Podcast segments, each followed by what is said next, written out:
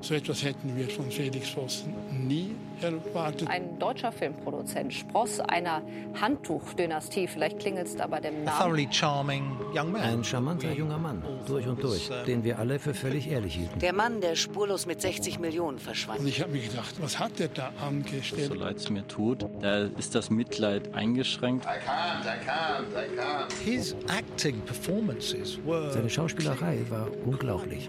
Yes, yes. Wonderful. Wundervoll, super toll fand Felix Vossen vieles in seinem Leben. Wie viel davon war Fassade, Lüge, Betrug? Wer ist Felix Vossen wirklich? Der talentierte Mr. Vossen. Jagd auf einen Millionenbetrüger. Ich gehe in dieser Podcast-Serie auf die Spurensuche in einem rätselhaften Kriminalfall, quer durch Europa. Mein Name ist Christoph Heinzle. Folge 7. Vossens Verhaftung. This train is for Woolwich, Arsenal. The next stop is London City Airport. Am 3. März 2015 flieht der damals 41-Jährige aus London. Mit dem Flug nach Zürich bricht er mit den Freunden, die vielfach auch seine Investoren sind. Felix Vossen lässt auch seine kleine Filmproduktionsfirma Embargo im Stich. Die Premiere des letzten Embargo-Films mit Stars wie Drew Barrymore verpasst er. Ob Felix Vossen den Flughafen Zürich-Kloten an diesem 3. März 2015 mit einem Mietwagen verlässt, wohin er später mit einem Taxi fährt, oder ob er mit den drei Flugtickets, die er kauft, weiterreist, finde ich nicht heraus. Seinen Freunden wird die Wahrheit erst nach und nach klar. One of the most chilling moments was Einer der unheimlichsten Momente war, als ich am Tag von Felix Verschwinden eine SMS von ihm bekam. Es war ein Cartoon einer Katze, die mit einer Tasche davonläuft und in einiger Entfernung eine Figur mit Tränen in den Augen. Danach fanden wir die Rechnung einer Lagerfirma und es stellte sich heraus, dass Felix sie gebeten hatte, seinen Lagerraum auszuräumen. Alle Papiere sollten in den Schredder.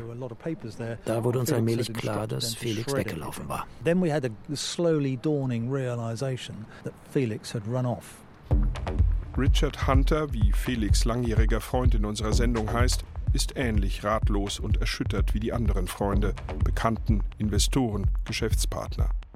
Ein letztes Mal meldet sich Vossen am 19. März per SMS bei seiner Ex-Freundin Sophia.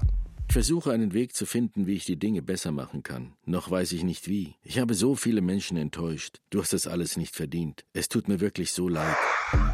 Damit ist den Freunden und Investoren klar, dass nicht nur ihr geliebter Felix weg ist, sondern auch ihr Geld. 60 Millionen Euro schuldet ihnen Vossen, schätzen sie. Sie stellen Anzeige bei der Polizei. In England, wo die meisten Investoren leben, und in der Schweiz, wo der Großteil von Vossens Firmen registriert ist.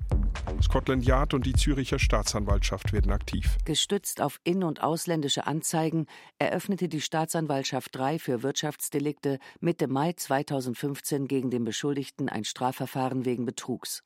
Da der Beschuldigte zu diesem Zeitpunkt bereits untergetaucht war, wurde er durch die Staatsanwaltschaft 3 international zur Verhaftung ausgeschrieben. Die Geschädigten sind skeptisch, wie ernsthaft sich die Behörden um Vossens Ergreifung bemühen, wollen nicht tatenlos zusehen. Sie richten die Webseite vossenmanhunt.com für ihre eigene Jagd auf den Flüchtigen ein. Mit Ausschnitten aus Handyvideos und Privatfotos produzieren sie ein professionell gemachtes und emotional getextetes Fahndungsvideo, laden es auf YouTube hoch. Felix Vossen needs to be found. Felix Vossen muss What gefunden happened to werden. us cannot be allowed to happen to others. Was uns passiert ist, darf niemand anderem passieren. We need to bring this man to justice. Can you help us find him? Wir müssen diesem Mann seiner gerechten Strafe zuführen. Können Sie uns helfen, ihn zu finden? His parents have a home in Argentina. Seine Eltern haben ein Haus be in. Argentinien. He speaks five languages. Er spricht fünf Sprachen. French, Italian, Spanish, German and English. Er könnte in jedem dieser Länder sein. Felix war immer sehr geschickt mit Computern. Wir wissen, dass er eine Reihe von Leuten nach den Nummern ihrer Pässe und Führerscheine gefragt hat. Vielleicht benutzt er also die Identität anderer Leute. Aber ich habe keine Ahnung, wo er ist.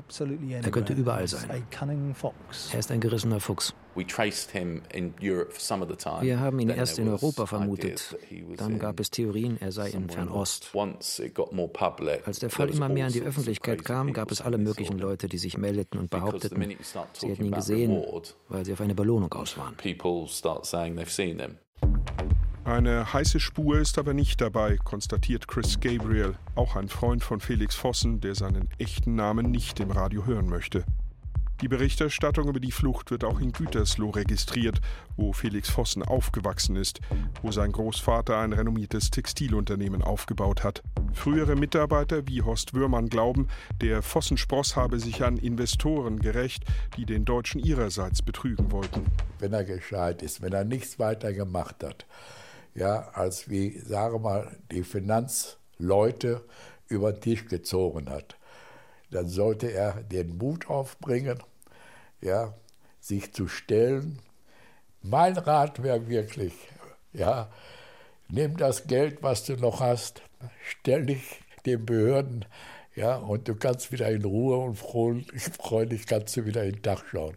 Und so musst du des Morgens aufstehen, musst überlegen, was darfst du heute alle machen, ohne dass du auffällst oder dass dich einer erkennt. ja. so ist es. Ja. Felix Vossen stellt sich nicht, er wird gestellt. Im Hauptquartier der Policía Nacional in Madrid erfahren wir von der Pressesprecherin Elisa Rebolo, wie Vossen der spanischen Polizei am 15. Februar 2016 ins Netz geht. Fast genau ein Jahr nach seiner Flucht. Bei einer Straßenpatrouille in Valencia fiel einigen Polizisten ein Mann auf, der sehr nervös wirkte und versuchte sich von der Polizei zu entfernen. Sie hielten ihn also auf und verlangten nach seinen Papieren. Felix Vossen versucht davonzulaufen, doch die Polizisten holen ihn rasch ein. Sie finden drei gefälschte Ausweise unterschiedlicher Nationalitäten bei ihm und etwa 100.000 Euro in drei verschiedenen Währungen. Als die Polizei schließlich die Papiere überprüft hatte und seine tatsächliche Identität feststellte, hatte sie in den Polizeiarchiven einen internationalen Haftbefehl gefunden. Die Schweiz hatte um Vossens Auslieferung wegen Wirtschafts- und Finanzstraftaten gebeten. Außerdem hatte er in der Schweiz und in England ein Netzwerk aus Firmen geschaffen, um Investitionen abzuzweigen und sich so 15 Millionen Schweizer Franken anzueignen. Für all das wurde er von den Schweizer Behörden gesucht. Die spanischen Polizisten durchsuchen Felix Vossens Wohnung, finden dort seinen echten deutschen Pass und zwei weitere gefälschte Pässe, an den griechischen und an den niederländischen. Außerdem elf Mobiltelefone, sechs Laptops und einige Datenträger. Darüber hinaus fanden sie 244 Gramm Kokain. 244 Gramm sind zu viel für den Eigenkonsum. Eh, Alles weist darauf hin, dass es für den Verkauf gedacht war.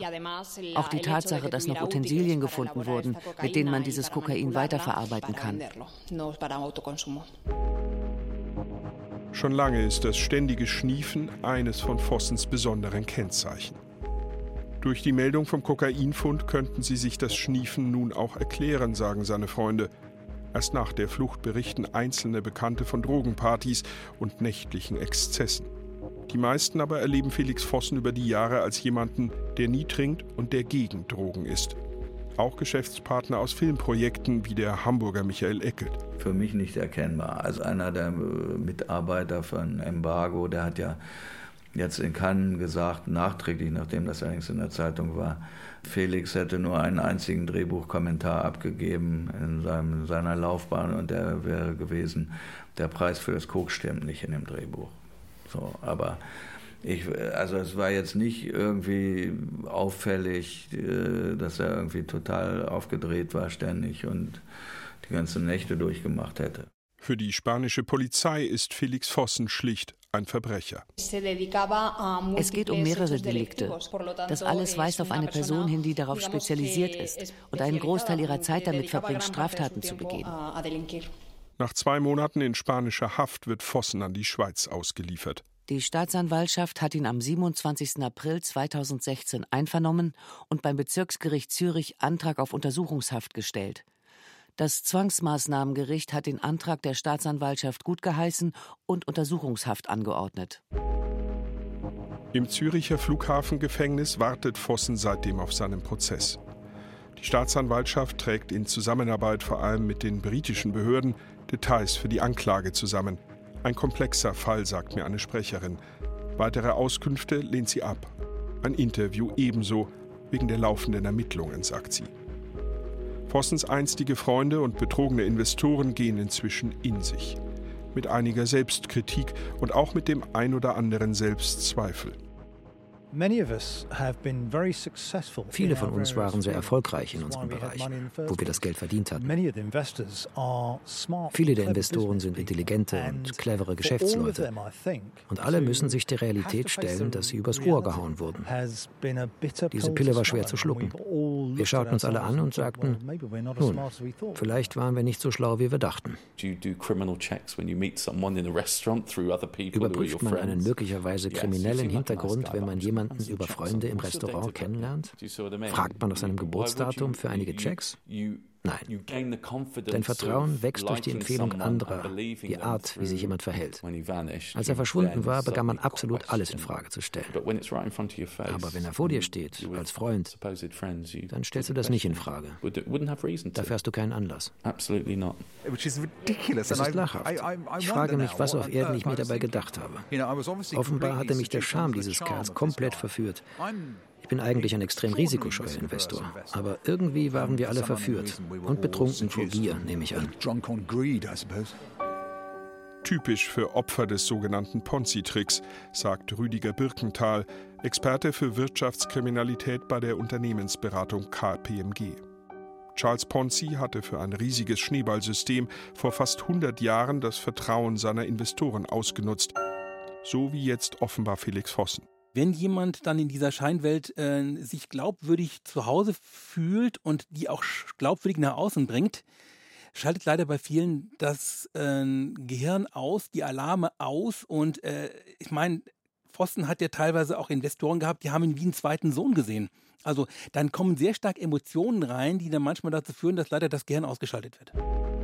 Für Vossens Freunde und Investoren bittere Selbsterkenntnis und zugleich Ursache teils existenzgefährdender Verluste. Für Felix Vossen selbst ein riesiges juristisches Problem. Dem inzwischen 42-Jährigen drohen nun gleich zwei Prozesse, einer in der Schweiz wegen Betrugs, ein weiterer in Spanien. In Spanien geht es weiterhin um Drogenhandel und Dokumentenfälschung. Wie immer in solchen Fällen bleiben wir in ständigem Kontakt mit den Schweizer Behörden. Wir warten darauf, dass sie ihn dort verurteilen und er dort seine Haftstrafe absetzt.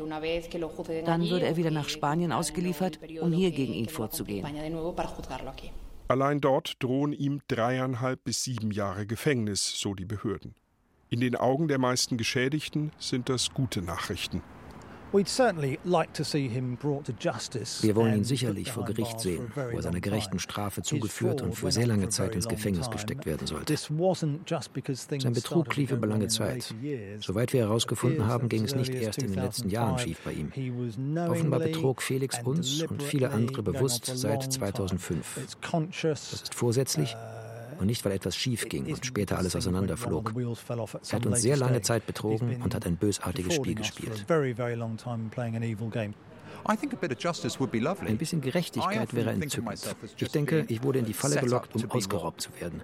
Ich denke, was er getan hat, war bösartig und ich denke, er sollte dafür bestraft werden. Andere Bekannte und Geschäftspartner, die nicht oder kaum betroffen sind, erinnern an die Unschuldsvermutung und halten auch eine andere Version für möglich sowie eine ehemalige Mitarbeiterin von Vossen in Zürich, die kein Interview geben will, ihn aber auf Facebook öffentlich verteidigt. Das war nie geplant. Das Geschäft lief nicht gut. Es tut mir leid um alle, die jetzt auf Null sind. Aber Entschuldigung, in welchem Jahrhundert leben wir denn, dass man einfach so Geld investiert? Wer hat denn die Gewinne all die Jahre bekommen? Haben Sie Steuern bezahlt? Wer ist denn hier Krimineller? Ich bin sicher, er hat das alles nicht geplant. Er wusste einfach nicht, was er tun soll. Auch Vossens Freund Chris Gabriel will das nicht ausschließen. Direkt nach seinem Verschwinden konnten wir uns vorstellen, dass sich das lösen lässt, indem wir mit ihm redeten, wenn wir ihn gefunden hätten. Selbst wenn Felix dann gesagt hätte, ich hab's vergeigt, all euer Geld verloren und ich weiß nicht, was ich tun soll. Es tut mir so leid, ich habe eure 45 Millionen Pfund verloren. Doch dass Vossen fast ein Jahr untertaucht, sich nicht meldet, sich nicht stellt, sich nicht bei seinen Freunden entschuldigt, enttäuscht auch Gabriel. Er hat eine klare Vorstellung von einem Wiedersehen. Er sollte in einem Raum mit allen Investoren und Freunden sitzen. Ich wäre sicher sehr gerne dabei. Ich wäre nicht aggressiv. Ich würde mit Felix reden, ihn dazu bringen, das übrige Geld herauszugeben, wenn denn etwas übrig ist. Aber das bezweifeln wir sehr. Wir denken, das Geld ist ihm ausgegangen und dann ist er geflohen. All of the investors alle Investoren haben viel Geld verloren, alle ihre Ersparnisse oder Altersvorsorge. Manche haben ihr Haus verkauft. Die Investoren, die alles verloren haben, hoffen natürlich, dass Geld gefunden wird. Ist das Ihrer Meinung nach realistisch? Meiner Meinung nach hat Felix wahrscheinlich das meiste Geld ausgegeben. Unsere einzige Hoffnung ist es, eine Entschädigung von denen zu bekommen, die sich um das öffentliche Wohl bemühen sollten, indem sie sicherstellen, dass so etwas in einem Land wie der Schweiz einfach nicht passieren kann. Richard Hunter schimpft auf die Schweizer Finanzaufsichtsbehörde FINMA, die erst vor Vossens Firmen warnt, nachdem er verschwunden ist. Hunter greift die Schweizer Anwälte an, die Vossen behilflich waren, vor allem den Züricher Severin Rölli. An ihn denkt auch Simon Gargett zuerst. Severin Rowley uh, und alle diese Leute müssen an ihre Verpflichtungen erinnert werden. Sie sind in gewissem Umfang verantwortlich, besonders weil Rowley für Vossens Firma VCP zeichnungsberechtigt war. Sie können sich nicht ewig verstecken. Sie sollten sich melden und bei den Ermittlungen helfen. Ihr Schweigen belastet sie. Ob sie die Behörden unterstützen, finde ich nicht heraus weil weder die Ermittler noch die Anwälte mit mir sprechen wollen. Dass Vossens Helfer am Ende von Staatsanwaltschaft und Gericht mitverantwortlich gemacht werden, ist unwahrscheinlich. Oft sind sie nur kleine Glieder einer Kette, haben nicht den Überblick, entdecken den Betrug selbst nicht, sagt mir KPMG-Experte Birkenthal, der viele solcher Fälle untersucht hat. Der Wirtschaftsprüfer schreibt prominenten Fällen wie diesem eine Signalwirkung zu. Wir hoffen, dass es ein drastisches Urteil gibt, dass jemand versteht, dass das kein Spaß ist und dass diese Menschen auch nicht heroisiert werden. Ich meine, muss sagen, Ponzi genießt ja heute noch teilweise in Italien einen legendären Ruf nach dem Motto, der hat es mal einigen gezeigt. Das kann eigentlich nicht sein, denn letztlich wird Gelder von Privatanlegern, die teilweise ihre Altersversorgung dort gutgläubig angelegt haben, veruntreut und die stehen vor den letztlich Ruinen ihrer Existenz. Was mag Felix Vossen selbst über all das denken? Wie sieht seine Version der Geschichte aus? Bisher ist er nicht bereit, sie zu erzählen, schweigt ebenso wie seine Anwälte und beantwortet meine Interviewanfragen nicht. An seiner Sicht wären viele interessiert, sein Co-Produzent in Hamburg etwa. Ich würde den schon gern wiedersehen mal, aber ich glaube, das geht nicht. Das Lachen wird ihm vergangen sein und dieses Lachen war für ihn sehr signifikant. ja, langsam mal gewöhnen. Wofür ist das? Ja, ja, ja, klar, ja. Oh, super, ja, schön. Super, super, super. Das ist doch aber auch schön hier. Toll. Toll. Ich habe mich besonders immer auf französische Filme, äh, Film Noir konzentriert eigentlich. Einfach alle diese Filme, die nicht unbedingt immer das klassische Happy End haben, aber das richtige Ende. Das hat mich eigentlich immer sehr interessiert. Strong.